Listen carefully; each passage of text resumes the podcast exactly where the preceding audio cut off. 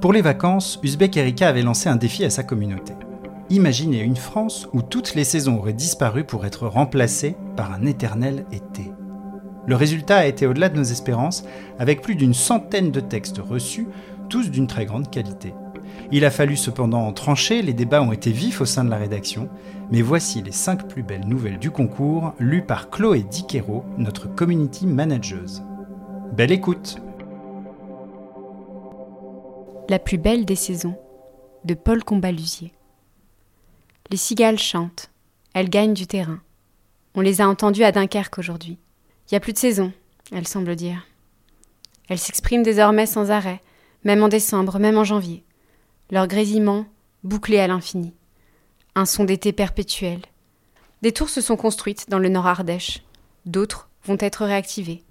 Elles vont retrouver leur fonction initiale de surveillance des feux, de traque des fumées suspectes. On va les occuper à nouveau, loger un humain à l'intérieur et lui faire regarder le paysage. On est le jour d'avant l'activation globale. Je vais retourner au Gelon 30. J'ai encore du mal à réaliser. Demain, les pompiers m'emmènent et m'installent. Je songe à ça distraitement, assise sur le rebord de mon lit. Je regarde le crépuscule jaune-orange dans l'encadrement de la fenêtre. Digestion difficile, petite boule dans le ventre, les entrailles raidies par des émotions contradictoires oscillant entre petite excitation et grand spleen. J'ai l'impression de quitter des choses, alors que j'en retrouve un paquet au contraire. Je retrouve le pays premier, je retrouve un air plus pur, je retrouve un horizon plus grand. Mais j'ai quitté la ville, et je m'en sens étrangement coupable. Ne pas regarder en arrière, plutôt se projeter là-haut, dans cette tour que je vais retrouver après dix ans de vie urbaine. Un chez-soi perché sur un sommet, que j'aurai droit d'aménager les jours de pluie. J'espère qu'il y en aura. Et maintenant, que vais-je faire? Je cède ma trentaine à l'Ardèche. Sa nature a le cœur sec et le contact fébrile. Elle est prête à s'embraser. On nous demande de protéger nos puits de carbone, de pister la météo, prévenir les orages saisonniers et doubler les flammes qu'ils répandent. On m'a proposé de revenir ici pour guetter. J'étais dans les registres. Pompière vacataire en 2013 et 2014. On m'a proposé de revenir ici pour guetter. J'étais dans les registres pompière vacataire en 2013 et 2014. Un improbable CDI tendu au bout du fil. Un bon salaire pour empêcher les méga-feux et seconder les caméras thermiques. Un tout petit pouvoir. J'ai accepté sans trop hésiter. Tout ce futur qui prend de la place désormais. J'embrasse mes parents à la caserne. Je fais un naturel indifférent. Je pense à ma valise, faite avec austérité. Et puis on se met en route. Le chemin vers la veille durera 2h15. Les routes sont calmes, peu d'âmes qui vivent. L'accès à l'Ardèche se fait désormais sur dossier et file d'attente. Pour les citoyens, l'encadrement des pratiques liées à l'extérieur est désormais strict, et son contrôle martial. J'ai un peu envie de gerber dans le gros 4x4 des pompiers, brusqué par les virages de la route. Le goudron colle aux roues, déjà bouillant sous le soleil de 9 heures. Dans la tour, le brief est vite expédié, on n'a pas le temps de s'attarder. C'est parfait pour moi. Et la première nuit est formidable. Routine vite acquise. Je me suis rapidement installée, j'ai retrouvé les lignes du paysage, comme des connaissances que je ne pensais jamais recroiser. Rien n'a changé dans le gelon 30, sauf que je gère seul dorénavant. On ne voit plus personne passer sur ce sommet. Peu importe. On réapprend à ouvrir le regard, à l'ouvrir en très grand. On regarde la lente machination des nuages. On les suspecte tous. On retient notre souffle. On les craint lorsqu'ils noircissent. On les sent comploter. On a peur qu'ils se déchaînent sèchement, qu'ils allument gratuitement des petits brasiers, semant du feu par petit impact. Je ne suis pas tout à fait seule. Il y a deux voix qui me parlent régulièrement. Eva, la prévisionniste du SDI S07, et Émile, du Gelon 31, spécialiste météo. Émile, c'est un genre de chasseur d'orage qui connaît super bien son sujet. En plus de son propre azimut à guetter, on a équipé sa tour d'une toute petite régie vidéo. Il contrôle depuis son poste la quinzaine de caméras d'observation implantées dans le département. C'est le roi des guetteurs.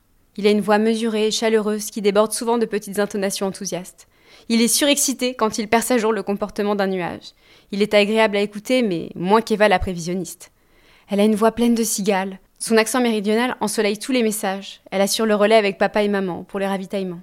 Puis elle fait la conversation pour le plaisir. Elle adore les champignons. Sa passion, c'est de les cueillir. Elle me parle pendant des heures des morilles du feu, ces champignons de grande valeur qui poussent après les incendies, qui s'épanouissent dans la cendre humide, promesse des terres brûlées. Eva et les morilles du feu. Ça semble être une passion ardente. Je lui ai inventé un visage, une nuit, dans un rêve.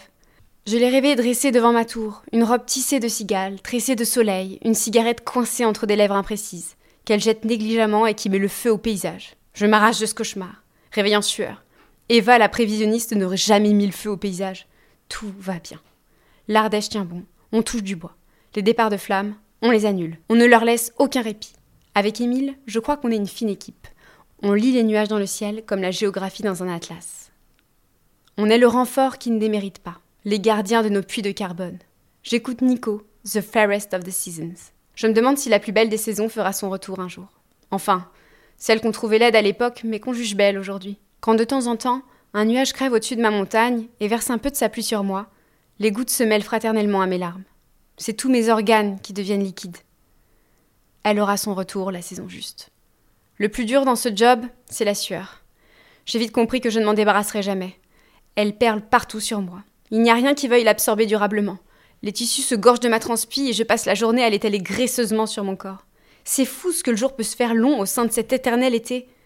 Le temps qui se presse le matin, qui se dilate l'après-midi, la garrigue qui frissonne, observer la danse des feuilles sur les arbres, le paysage qui joue à faire du mirage, déjouer la brume de chaleur, dégagement de poussière, passer repasser le paysage, l'épaisseur du temps dans cette tour, excès de lenteur dans les idées, mourir du feu. On voit que ça brûle derrière le Rhône. Je ne peux pas m'empêcher d'être soulagé que ça crame là-bas et pas ici. À chacun son lot de méga-feux.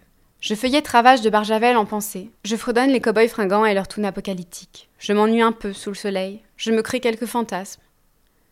Quand est-ce que ma mission se termine? Ce qui était un privilège devient la pire angoisse. Jamais content, les êtres humains. Le midi n'existe plus. Le vrombissement des cigales est partout. Leur grésillement est insupportable. Vivre un peu trop près du soleil, dans un océan de cigales. Avant, on guettait deux mois par an. C'était un job d'été trop bien pour se la raconter.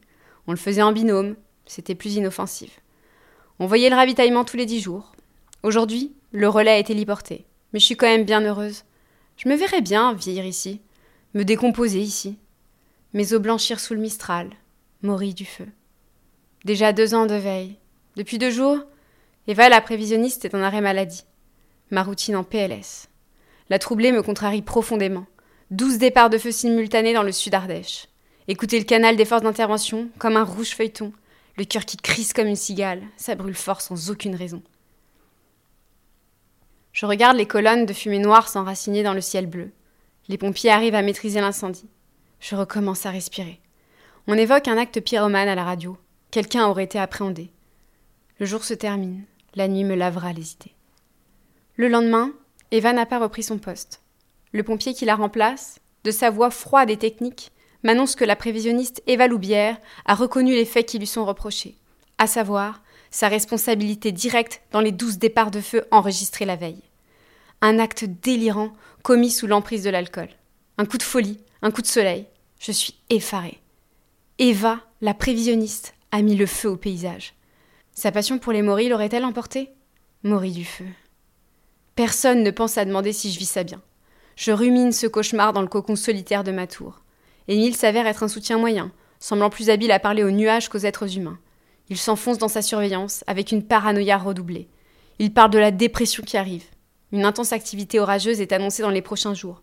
Partout où le regard porte, le ciel se dramatise. Des parois noires flottent lentement à ma rencontre. L'atmosphère n'est pas heureuse. Le fond de l'air gronde. Des cumulus grands comme des villes se chargent d'une foudre orange. L'orage attend le soir pour venir s'accrocher à mon sommet. J'ai un peu peur de mourir cette nuit-là. La foudre s'abat à plusieurs reprises près de la tour et le son de l'impact est terrifiant. J'ai la peur au ventre, comme quand j'étais petite. J'ai l'impression que le nuage lâche des obus, qu'il veut pulvériser ma tour et moi avec. Je n'arrive pas à dormir, trop concentré à compter les intervalles entre chaque impact. Les éclairs clignotent derrière mes volets à un rythme ininterrompu. Je rêve fiévreusement malgré tout. Je rêve d'un réveil dans une Ardèche calcinée. Je n'arrive pas à dormir, trop concentré à compter les intervalles entre chaque impact. Les éclairs clignotent derrière mes volets à un rythme ininterrompu. Je rêve fiévreusement malgré tout.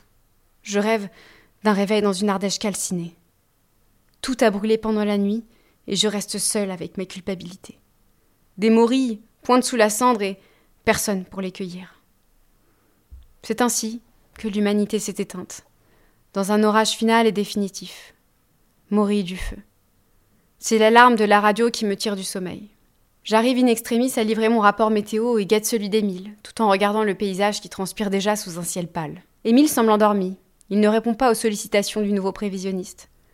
C'est étonnant de sa part, mais sa nuit a dû être aussi frêle que la mienne. La journée passe et Émile ne donne pas signe de vie. Sur le canal de la caserne, j'apprends qu'on a envoyé une unité au Gélon 31, qu'ils ont constaté le décès d'Émile Soubéran, visiblement foudroyé la nuit dernière. En témoignent ces deux petites taches noires, à l'orteil droit et la tempe gauche, trahissant l'itinéraire emprunté par la foudre. Je suis allée aux toilettes et me suis pliée en deux, me vidant malgré moi de mon plat de pâtes. Un chasseur d'orage qui se fait foudroyer. Ce sont des choses qui arrivent, après tout. C'est mourir de sa belle mort pour un roi des guetteurs. Émile et Eva, deux grands brûlés par l'été. Le monde semble davantage vidé de son sens. Le paysage perd de son réalisme. Ses lignes m'échappent. Il semble s'être arrêté de me parler. Il est silencieux. Enfin, pas du tout en fait. Les cigales prennent toujours plus de chants acoustiques. Il y en a une à moins de deux mètres de moi. Elle veut me scier les tympans, celle-là. Je la repère facilement, petite silhouette qui se découpe sur la charpente extérieure. Elle me crie dessus volontairement. Elle veut faire vibrer mon crâne, trouver sa fréquence de résonance et le faire éclater. La colère me saisit tout entière. Je me précipite sur l'insecte, attrapant au passage une serviette moite de transpi. Je lance sur la cigale l'étoffe lourde de sueur, la rate franchement. Et, emporté par mon geste agressif et mon élan trop plein de rage, je bascule par la fenêtre. Malgré la chaleur étouffante, je sens mon corps entier parcouru d'un frisson glacial, en comprenant la chute dont je vais être la victime. Dans tout le florilège de pensées qui me traversent alors, je regrette que la dernière soit adressée à cette cigale. Elle s'est tue, au passage de mon corps, interrompant son chant de chaleur. Je n'ai pas croisé son regard, mais je l'imagine vide et serein. Un non-événement pour elle, cette guetteuse qui se défenestre de sa tour. Et maintenant, que vais-je faire? Et ma tête, la première, se fracasse sur le calcaire de mon sommet.